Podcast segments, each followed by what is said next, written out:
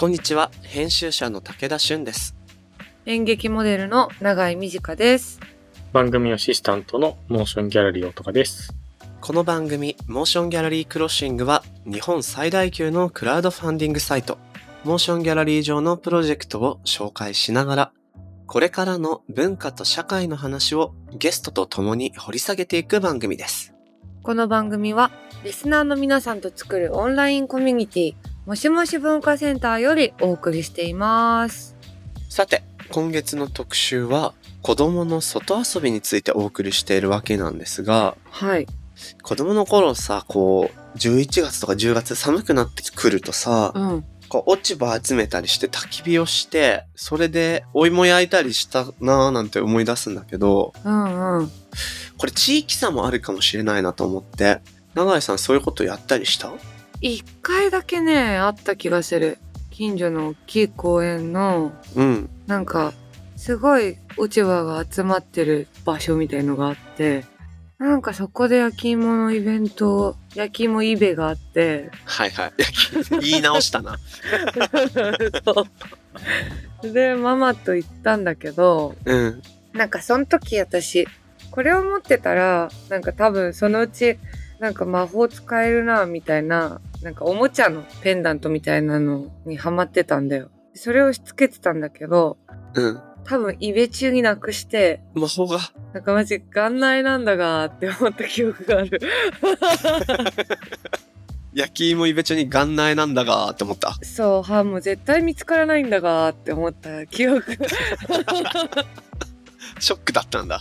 うんショックだったそれすごい覚えてるな僕もね、やっぱ焼き芋イベあって、うんうんでもなんかね、今思ったの。まあ同じ感じなんだけど、おそらくもっと地域が違ったり、時代をもうちょっと遡ると、焼き芋イベっていうよりは、自然発生的焚き火が多分行われてて、そこに芋とか入れてたんじゃないかなって思うのよね。うんうん、そうかもね。で、なんかやっぱこう、そういうさ、火をパブリックな空間で焚くっていうことがどんどんしづらくなってる気もすんのよね。しづらいよね。花火ですらさ、もう今、こうね、厳しいもんね。うん。うん。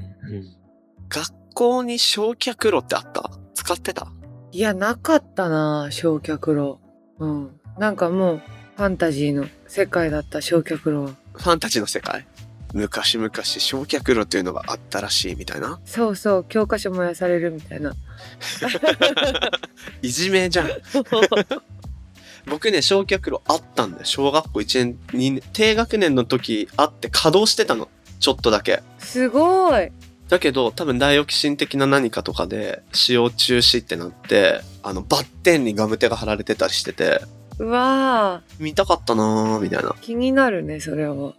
ちょっと焼き芋から飛んじゃったけど、まあなんかこういうね、せっかく火があるから芋を入れてみようみたいなことから、おそらくイベントとして子供たちに焼き芋を食べさせてあげましょうみたいに変わってった気もするし、うんうん、そうね。なんかどんどんイベ化しないとできないことが増えたのかもしんないね。確かに。庭でやったりしてたのかね、昔はね。ね。でもさ、ああやってみんなで集まって火囲んで焼き芋食べるの楽しかったよな。楽しかった気がするなうんうん。最近焼き芋屋さんもね、増えてるしね。この2、3年。ああ、確かそっか、盛り返してるんだ。そうなんだ。そっか。なんかシングルオリジン的なこと言ってる焼き芋さんもありました。コーヒー屋さんみたいへえ、えーそうなんだ。なんか、つぼ焼き芋みたいなお店もあるよね。な。あ、増えた。そういうの増えましたね。へえ、石焼きじゃなくて、つぼに吊るして焼くの。うん、うん。面白そう。ちょっと焼き芋ブーム、焼き芋カルチャーの再燃とともに、焚き火イベ、焼き芋イベも、なんか、もうちょっと増えるといいね。やろおしゃれとかな、なうい感じですね。う。うん。ぜひね、季節のことなんで、リスナーの皆さんの焼き芋エピソードもお待ちしてます。この番組のハッシュタグは、シャープ、もし黒、ひらがなでもし黒です。アップルポッドキャストの番組ページにもコメントを書き込めます。皆さんのご意見、ご感想お待ちしています。そして、Spotify の番組プレイリストのフォローと、もしもし文化センターへのご参加、こちらもお待ちしております。あなたももしもしーずになってねぜひぜひ。では、始めていきましょう。武田俊と。長井美智香がお送りする前回に引き続き、ゲストに一般社団法人東京プレイ代表理事の島村仁さんをお招きします。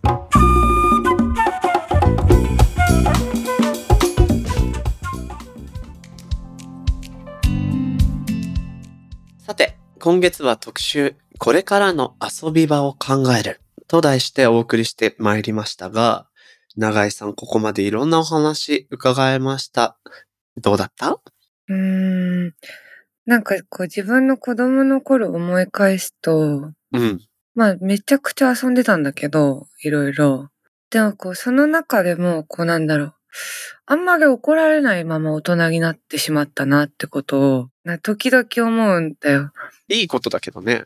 でもなんか、いや、怒られた方が良かったなって思うことも多いというか、その、なんだろう、やっぱ、間違いのさ、こう回数というか、が多い方が間違えることが怖くなくなれる気がして、はいはい。あんまり叱られなかったことで、その間違えるってことがすごく怖い状態だった時期があるなって思うのよ。ああ、なるほどね。うん、うん、うん、うん。でもなんかそれってその、まあ私の個人的なそういう人生だったなっていうのもあるけど、なんか世の中としてもさ、その公園でボールで遊んじゃいけませんとかもさ、その、そのボール飛んでって人ん家の窓を割るっていうのはさ、ミスじゃない？うん。だそのミスやめようみたいな流れ？大人がさ、やっぱこう、ミスなくしてこうっていう意識が強すぎると、まあ子供にもそれが強要されていって、子供もミスをしちゃダメだって強く思うようになって、で、その子供が大人になるとさ、もっと強くさ、間違いを許さなくなっていくかもしれないじゃない？そうね。バイアスかかりそうね。さ、そのなんだろう、大人もだし、子供もだし、なんかどうしたらもっと、なんか間違えても誠実に謝れば大丈夫じゃないけど、間違えたら間違えたで考えましょうみたいになっていけるのかなってはいはいはい。思いました。なるほどね。このプレイワークの考え方としては、子供に何かこれはしちゃいけないとか、どういう形でそのルールとかガイド、ラインみたいなものって考えていくんですか？なんか絶対になんかダメって言っちゃいけないっていうことってなくて、うんうんそういう意味では、誰か他人がね、まあ自分もそうだけど、が物理的に、で、もしくは心がとても傷つくっていうこと。うんうんうん。なんか、それって、やっぱりね、気づいた人がちゃんと入んないといけないよねって、ね、こういうことだと思うんですよね。で、まあ基本的にはもうそれ以外のことであれば、あとはもしくはね、場所がなくなってしまうとかね。はいはいはいはい。それ一発やることで、みたいな。なんか、そういうこと以外はやっぱりできるだけ、あの、どうやったらできるかっていうのを、やっぱり考えられるような関係性でいたいよねっていうことだよね。なるほどなるほど。だから、そのやりたいがそのまま通ることってないかもしんないけど、うんううんんうん。もっとこうすればできるかもしんないじゃんっていうね、工夫をどう考えるっていうかね、でも遊びたいっていう気持ちの方が大事なんだよっていうあなるほど。そうかそうか。そっち側の味方になれる大人っていうところなのかなというふうに思ってます。なんかその考え方で子供と一緒に遊ぶ場を作っていくような体験をしていくと、今長井さんが言ったような、その禁止の連鎖みたいなものからも少し解き放たれるかもしれないよね。その、確かに。これはしちゃダメの連鎖よりは、こうやったらできるかなっていうことを繰り返していくと、うんうん。現実とのいい妥協点が探れそうというか、うん、うんうんうん。そうね。だからね、うまくいかなくてもいいしね。なんか失敗しても当たり前だし。うんうん。だけど、それで人生なんて終わんないよっていう。そうなんだよな 終わらないんだよな なんかもうこれやったらもう永遠にダメかもしれないみたいに、ちょっと脅迫関連みたいになっちゃう時ってあるよね。子供ながら。うある。ん。もちろん大人もそうですし。あと、今一個思い出した、また全然違うこと言っていいですか？もちろん。なんかさ、よく小学校の時とかにさ、なんか昔遊び体験みたいな時間あったじゃん。はいはい。米語もやったりみたいな？地域の、こう、お年寄りが来て、なんか面子を教えてくれるとかさ、そう、米語も教えてくれるとか、うんうん。なんか私すっごいその時空気読んでた記憶があるのね。というのは？いや、おじいちゃんおばあちゃんも笑わせなきゃみたいな。サービス精神だ。すごい。え、めんこってすごいみたいな。なんか、言わなきゃみたいな。うんうん。なんかよ、そういうのってこう、大なり小なり子供にもあるというか、すごい、とても空気を読み出す時期みたいのあるじゃないですか、子供の。あるね、あるね。そういうのを察知したとき、大人側はどうするといいの？ああ、確かに。すごく周りが見えちゃって、大人の反応を見ながらアクション取ろうとしてる子供と向き合った時。そうそう。なんか、それはそれで、あなんかやってくれてるねって思ってればいいのか、うんうん。どう接したらいいんだろうって。確かにね、いわゆるこう、ガチャガチャして、激しい子供の方が、なんか対応しやすかったりもするじゃない？ここってどういう接し方がいいんでしょうね。まあそういう意味ではね、なんか、やってもやんなくてもどっちでもいいよっていう雰囲気はね、あ出しときたいよね。そうっすね。前にね、あのー僕が行った川崎市の子供夢パークで働いてた時に、なんかあの、グループで、ね、なんかあの、遠足に来てて、で、その時に、あの、子供たちをね、退屈させちゃいけないと思って、スタッフの人たちが、あの、宝探し考えてきたんだよね。なんかオリエンテーションじゃないけど、なんかそういうやつ。はいはい。で、まあ、しばらくやってたんだけど、そしたらそのうち一人の子が、あの、この宝探し終わったら遊んでもいいですかっては言ったことがあって、すごいこと言う。あお、すげーと思って、あるよな でも、そういうのって。あるよな大人がいいと思って提案したことが彼らにとってはしなきゃいけないことになってたってことですね。そうね。ね。だから、プレイワークの世界ではね、そこはある意味フラットであるとか、ニュートラルでありたいなと思っていて、だから、よりどっちかっていうと、だから、その、受け身の専門分野って言われてたりもしていて、はあ。受け身の専門分野。そう、だから積極的にあれやこれやを投入するっていうよりは、遊ぶのはあなただから、その子が、こう、やっぱりね、自分で遊びたくなっていくっていうね、ことをどう整えていくかみたいな話の方があるかなって、だから関係性もね、そういうふうにありたいと思ってますけどね。うんうん。だから永井さんの場合だったら、その、めんこが終わったら遊んでいいですかっていうことはとても言えない子供だったんだよね、きっと。とても言えない。このめんこをものすごい楽しまなきゃ、みたいな。なんかもう、そう。え、もう帰っちゃうんですか？みたいな。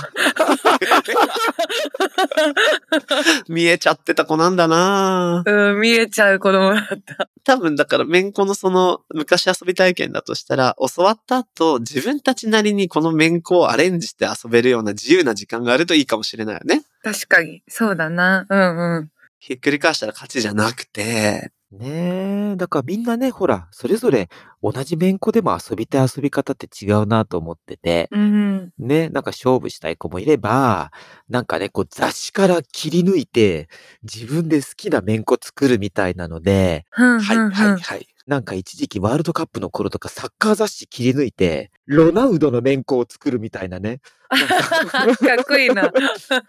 っていうのやってたりとか、ね、あとドッジボールとかでも、その、投げるのが好きな子もいれば、こう、取るのが好きな子もいるし、避けるのが好きな子もいるし、うん。うんうんうん。で、あとは、なんかね、いや、友達と一緒にいるのがいいから、あの、内野でわざと当てられて、で、外野で友達とおしゃべりしてるのが好きっていうね。あ、いたな なんかそれでもいいんだよね、遊ぶって。うんうんうんうん。確か。に。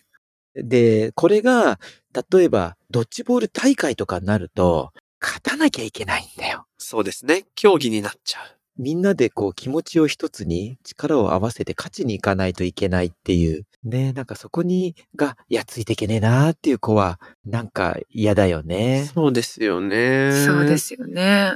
そう考えるとやっぱ、スポーツや競技と遊びの間みたいなのが多分あるんでしょうね。うん、境目はあると思いますね。そっかちょっと面白いなうんうんうんうん。ねいやだけどね、なんか、でもね、その、もう帰っちゃうんですかとかってまで言えるってすごいなって思いますけどね。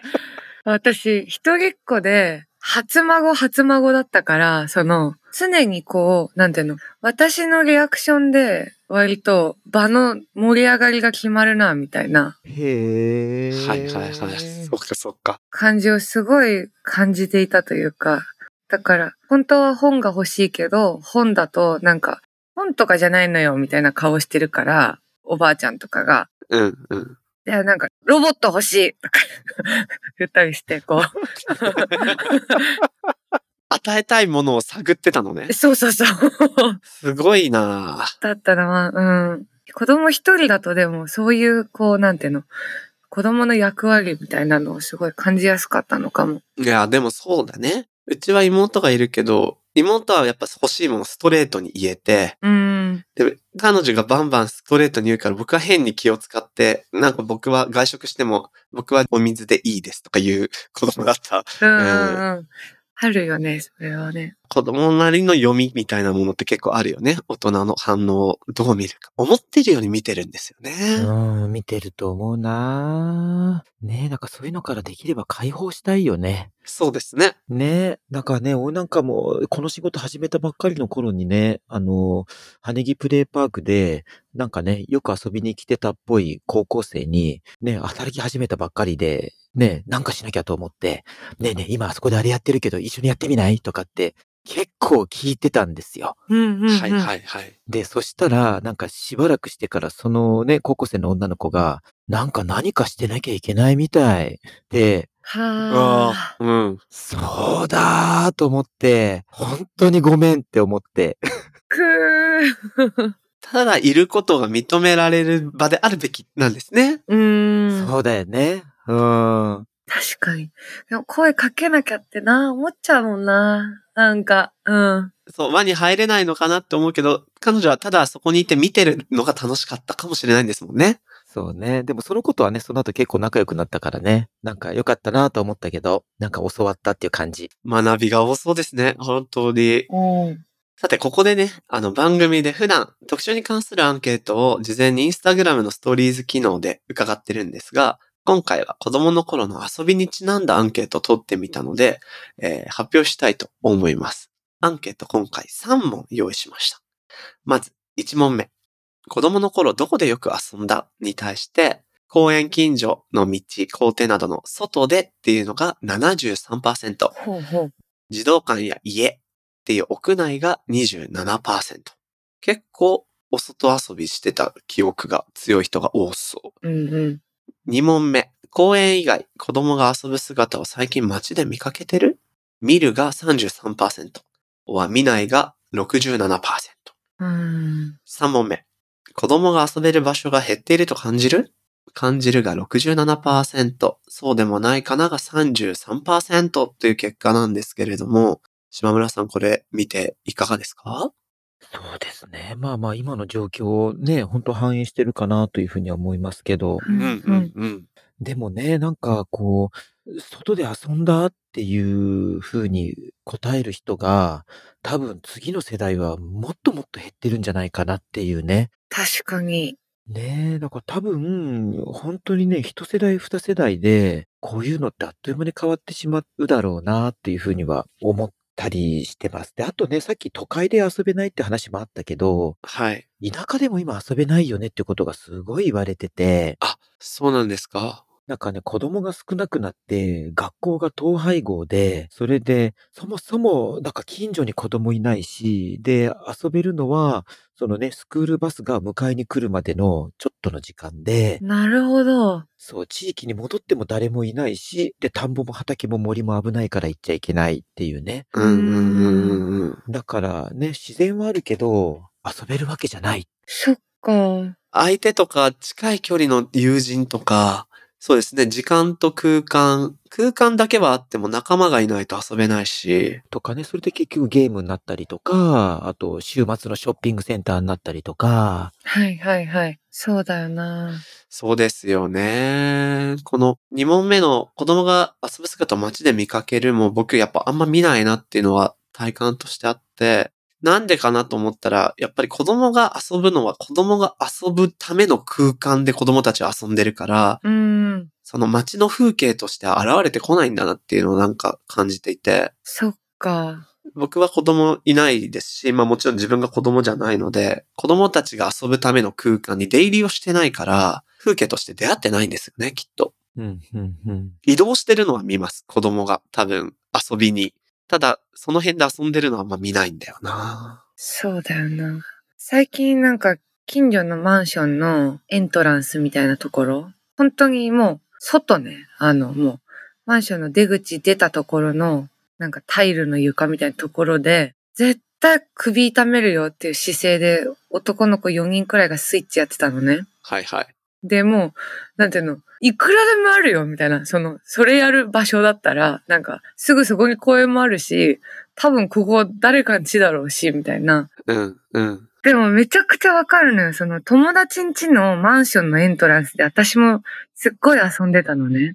だからなんかやっぱ意味不明な場所が居心地がいいって、今も昔も変わらないんだなと思って。はいはいはいはい。すごいそれはほっこりした。子供にとってはなんかちょうど良さがあるんだろうね。そう、なんでここって思うんだけど、なんかでもそこが面白いんだろうなって。なるほどね。そうね。だからね、あのー今ね、イギリスのロンドンとかでも都市計画の中で、二つの考え方があって、そのプレイスペースっていうね、子供が遊ぶ場所、あの公園とかね、児童遊園とか。はいはい。で、あと、プレイアブルスペースっていう考え方があって、ほう。ほうほう。遊び場じゃないんだけど遊べる空間はいはい。はだからそういうのって実はね、そのマンションのエントランスだったりとか、あ。そういう空間が多分どんどんなくなってきちゃってるのかもねっていうね。確かに。だからそういう意味ではプレイアブルスペースも子供のこう暮らしの中には大事だよっていうね、風なね、あの、ことを分かる人が増えていくとね、うん、そうだよな、いいよな、面白いよな っていう風にね。プレイアブルスペースっておそらく目的がはっきりしない場所とか、なんか街の余白みたいな場所な気がするんですよね。で、今、まあ、東京もはじめいろんな都市って各空間に目的が設定されて非常に合目的的な都市計画そして、そうだな、お金を払ってそこに入るみたいなものばかりになってる気がしていて、確かに。プレイヤブルっていう部分が本当に減ってるんだろうなっていうのは実感しますね。あの、佇める場所が少ないというか、そうね。でね、なんかね、やっぱりあと有料なものが増えてるからね。そうですね。この前、先週かな？なんか僕の関わってる遊び場で、あの、なんか区民祭りみたいなので、お祭りのところでブースを出して、でね、お金を取らずに、なんかね、玉を転がすコロコロゲームみたいなはいはいはい。のを作ってやってたんだけど、で、それでね、あの、なんかプレゼントでどんぐりとかがもらえるんだよね。で、そしたら、このどんぐりをもらったちっちゃい子が、そのもらったどんぐりを転がしてみたいって言って、ほうほうほうほう。そのコロコロゲームでやり始めて、有料だったらきっと許されない。確かに。そうですよね。ダメだよ、お金払わなきゃ、みたいな。うんうんうんうん。そうだよな。お話伺ってると、その子供の遊びが実現できる空間を街に取り入れていく、その公園の外側の部分ですよね。で、必ずしも子供のためだけではないというか、それは大人にとってもとても、なんというのかな、重要なものなような気がしてきますね、お話聞いてると。うん。なんかそういう街の作り方ってどういうところから実践ができるんでしょうね。結構途方もない話だと思うんですけど、どうしたらちょっとよくできていくんでしょうか？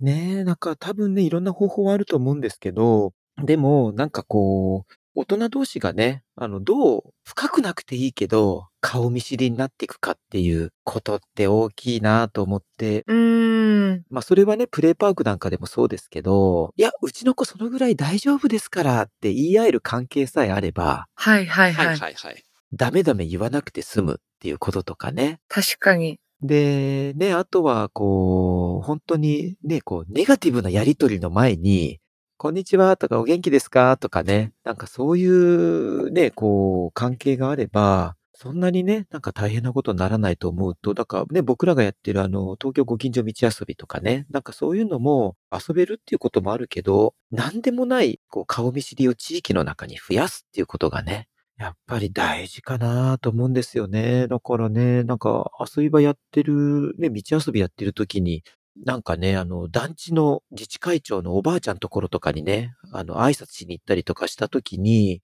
あの、うちのね、下の子がまだ2歳とか3歳だった時にね、一緒にご挨拶に連れてって、ね、女の子なんだけど、まあそしたらね、そのおばあちゃんが可愛いわねーって言ってくれたりとかね。でもね、ある時ね、打ち合わせに連れてかなかったことがあって、そしたら、娘ちゃんはどうしたの？うん。って言ってきて、いや、今日連れてきてないっすって言ったら、別にあなたに会いたくて私来てるんじゃないのよって。辛辣だ。だけどね、その地域の中でそういう会話をしてくれる人が目の前にいるっていうことの嬉しさっていうのかな？確かに確かに。ね、なんかね、そういう中から街って変わっていくような気がしてて、うん。うんうんうん。そうだよな普通の人がね、普通の人ともっともっとね、こうやっぱり近くなれる仕掛けってきっとこれからの時代もっと必要になるだろうなと思ってますね。ね、子供と遊びっていうのはそこですごく重要な機能を果たし得る存在でもあるなっていうふうにも思いますね。今のお話伺ってると。なるほど、なるほど。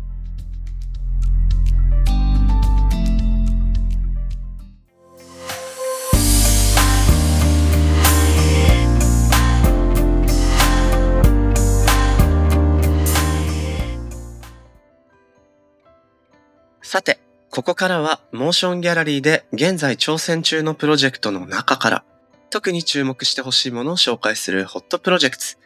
大高さん今日はどんなものがありますか？はい。ホットプロジェクトでは久しぶりかなと思うんですけど、今回は写真集のプロジェクトになります。もう、ん。最近、なんかこんな写真集眺めてんなとか買ったなみたいなものあったりします？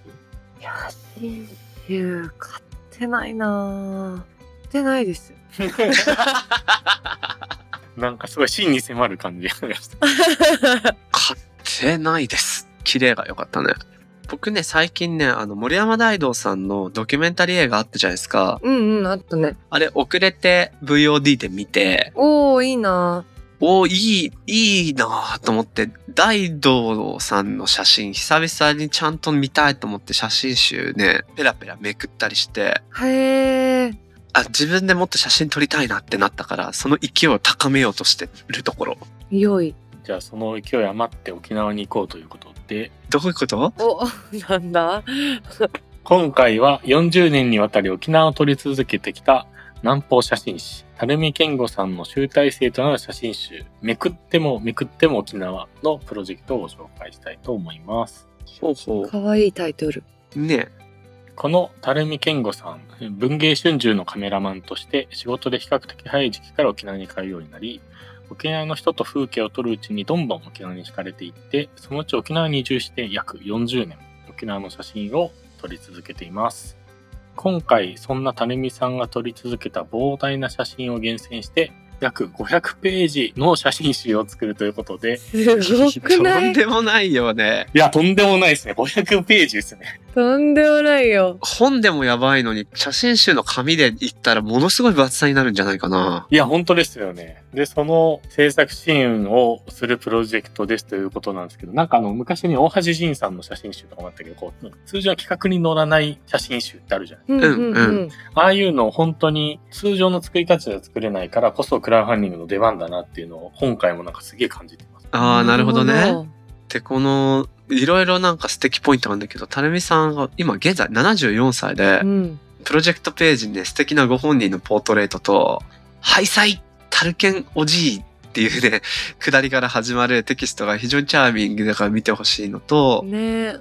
あとね、この移住されて約40年撮ってるっていうことで、もうアーカイブがものすごい数らしいんですよ。すごいなぁ何でも撮り続けてきたものの何十万枚っていうところから、まず3000枚セレクトされたそうです。まずこの段階で大変だけどさ。東宝もね、で、まあそっからさらに写真集のために厳選してセレクトして、まあ500ページにしていくということなんですが、このね、プロジェクトページに載ってる写真が、僕色味がすごい好み。うん、めちゃくちゃ綺麗。なんか沖縄の強い日差しも感じるし、その中にちょっとした柔らかい雰囲気とか、ねえ。あと南の方ってやっぱ植物元気だから市場の写真、野菜の写真がすごい生き生きとしてて、こんなん撮ってみたいわって思っちゃう。わかる。こういうのってほんとすごいよね。ねえ。なんて言えばいいんだろうな。たるみさんのこと僕存じ上げなかったんだけど、この写真見ただけちょっとで500ページっていうボリュームも聞いて欲しくなっちゃうなって感じがね。ありますね。うん。見たいです。しっかりと。いいな。と、リターンでね、すごいのがあるよ、一個。なになに。たるみさんにポートレート撮ってもらえるっていう。すごー。撮ってほしいわ。で、学装してもらえるんだって。まあこういうね、作り手が提供できる最大の大サービス的なのがリターンに入ってるのっていいよね。本当だよね。すごいです。えー、そんなですね、たるみ健吾写真集プロジェクトの皆さんから、リスナーの皆さんに向けてメッセージが届いているのでご紹介します。はい。たるみ健吾さんが約40年間撮り続けてきた沖縄の写真の中には、人々の暮らしもあれば、地域のお祭りや伝統工芸、沖縄の大自然、道端の花々、市場の風景や沖縄料理まで、本当にありとあらゆるものが写っています。それはそのまま沖縄の40年間の貴重な記録となっています。この写真集は、成美健吾の沖縄写真人生の集大成でありながら、大切に残したい沖縄の風景を収録した一冊になると思っています。沖縄の熱気、温かさ、美しさをぜひ感じてもらえたらと思います。とのことで。なんかこれは単純な写真集っていうだけじゃなくてもうたるみさんの人生のアーカイブって感じなんだろうねきっとねねえ、ほんと。そう思うとかっこいいしあの僕冒頭出てきてハッとしたのが肩書きが南方写真誌なのねたるみさんいやー、かっこいい。何それ。渋いよね すごい。仕事師的な感じですね。ねうんうん。もうそれだけを追い続けてきた40年すごいな500ページにまとまった形ぜひ見てみたいなっていうふうに思いましたー。はい。たるみ健吾写真集プロジェクトの皆さん、どうもメッセージありがとうございました。このプロジェクトは、モーションギャラリーで11月30日まで、ぜひチェックしてみてください。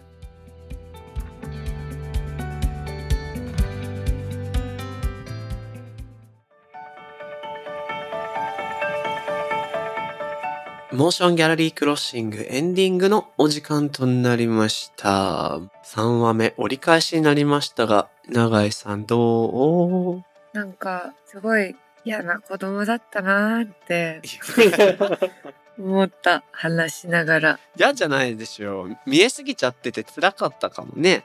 そうね。でもなんか、その、みんなが思うほど別に辛くはないというか、うんうん。あとその、なんていうの？別にそれはそれで個性だし、なぁとも思う。確かに。心配される気持ちはわかるんだけど、大人から。これさ、大人側はどう接するか問題だけどさ、うん。例えばさ、僕が大人で、永井さんはそういう子供だとして、僕は気づいたとするじゃん。うん。みじかちゃん、そんなね、気使わなくていいんだよ。したいことやればいいんだよ。って言った場合はどうなるんだろうね。ええむしろ言われたくないかも。言われたくないかも。そうだよね、きっとね。そう言われてもどうしたらいいかわかんないとか、バレてるって思うしね。うん。だったかもななんかね、そういう個性の子への接し方って今悩むなと思ってさ、うん。悩むよね。うん。結構いるしな。気遣ってるように見えちゃうね。そうだよね。面白いね。子供によってのなんか捉え方、見え方違うから、う。うんん。なんかすごく、うん、納得のいく話も多かったし、僕はやっぱプレイヤブルスペース、うん。プレイスペースではなくて遊びうるスペース？いい言葉だよね。ね。結構それが街から、だから街に余白っていう言い方をしたけど、うん。目的が定められてない場所の少なさよって感じかな。本当に。なんかさ、やっぱ夜暗くなってからとか、9時以降とかさ、急になんか街自由な感じするじゃん。はいはいはいはいはいはこうなんか、ちょっとここに座っちゃっても大丈夫かなとか、ああ。い。うんうん、そうね。昼間は全く思えないというか、その同じ道だったとしても。ってなるとさ、ね、子供はそんなさ、10時とかにその辺うろうろできないから、やっぱうちらよりもっと窮屈というか、ああ、なるほどね。ね、そうね。わかる。だから昼間にそういうことができる場所をどう作れるかっていうのは非常に重要なことかもしれないなと思ったな。これから街を考えるにあたってね。伊勢丹で遊んでる時昼間だったんですよね。あ、全然昼間。すごいプレイヤブルじゃないとこプレイヤブルにしてたっていうのは。陣地を拡大していったね。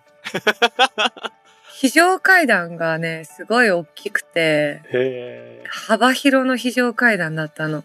やっぱちょっとそういうとこなんだね。うんうん。あ、まあ見つけた余白ですね。やっぱ余白を見つけに行ったってことですね。そうね。うん。そこをずっと走ってたな。だからこうしたら子供って余白見つけるのの天才だから、あー、確かに。大人が子供が遊んでる場所を見て、あ、ここがプレイヤブルなのかっていうのをなんか、あの、観察していきながら取り入れていくのいいかもね。確かに、そうかも。うんうんうん。プレイヤブルを理解させてもらうというかね。うんうん。ちょっと街で変な子供見つけたら、ここがなんで彼らが気に入るのか考えてみようかなって思った。あー、確かに。どうしてここが面白いんだろうって。そうそうそうそう。いや、発見ありましたね。ではでは、ここで、これまで番組にご出演いただいたゲストの方からの応援コメント紹介したいと思います。大高さんお願いします。昨年11月の特集、これからの街の映画館を作るにご出演いただいたインクラインの北原光さんからの応援コメントです。自分自身がクラウドファンディング主催者として体験した時に実感したことが、お客さんとのコミュニケーションにおいてストーリーを共有することの強さでした。マーケティング文脈でストーリーが大事的なことは言葉にすると当たり前なのですが、そういう一般論からわからないことが腹に落ちました。貴重な経験でした。この番組はそれをさらに補足してくれるもので、自分たちで言語化されなかったり、しようともしなかったことにフォーカスが当たり、よりこれを介して応援者の方々とのコミュニケーションが深まる、深みが出ると感じましたし、実際興味深いのではないかと思いました。特に真面目すぎず面白がって進めてくれるのが素敵です。こういう消費じゃない時間を提供する活動に触れることがどちらもとても元気になります。これからも活動を楽しみにしています。とのことです。嬉しいですね。嬉しみ。嬉しい。丁寧なお言葉を。本当ですね。本当だね。お人柄出てるわ。ねえ。僕らはさ、やっぱゲストの方に来ていただいて、いいお話聞かせてもらったってこと自体が、まず単純に嬉しいしありがたいんだけど、うんうんうん。出ていただいてる側からこういう体験なんだっていう視点ってあまり聞けないじゃん。そうね、確かに。例えば言語化ができることが増えたとか、うんうんうん。なんかこういう風に、あ、こういう時間として過ごしてもらえうるんだっていうのは、なんか面白いな。うん。嬉しいし。うん。ね、ぜひね、こういう体験をゲストの方にしていただけるように、いい時間が、お互いにとっていい時間になるような企画や収録をしていきたいなって思いました。北原剛さん応援コメントありがとうございました。この番組のハッシュタグは、シャープ、もし黒。そして、アップルのポッドキャストのコメントでもご意見ご感想お待ちしています。また番組のオンラインコミュニティもしもし文化センターでは会員限定先生にて通称もしもしと呼ばれるリスナー会員の皆さんと番組クルーで番組の観察活動や気になるトピックについてシェアしています。ゆうさんと永井さんによるえスピンオフトークを配信しているほか、もしもしーず限定グッズの会員証としてステッカー、サイン毎月ミートアップなど、ここだけで楽しめるコンテンツが盛りだくさんです。もしもし文化センターへ番組概要欄に貼ったりやるかアクセスできます。ご参加お待ちしております。はい。次回も引き続きゲストには島村仁さんをお迎えして特集これからの遊び場を考えるをお送りします。それでは今回のモーションギャラリークロッシングはここまで。お相手は武田俊と長い短でした。また次回お会いしましょう。バイバーイ。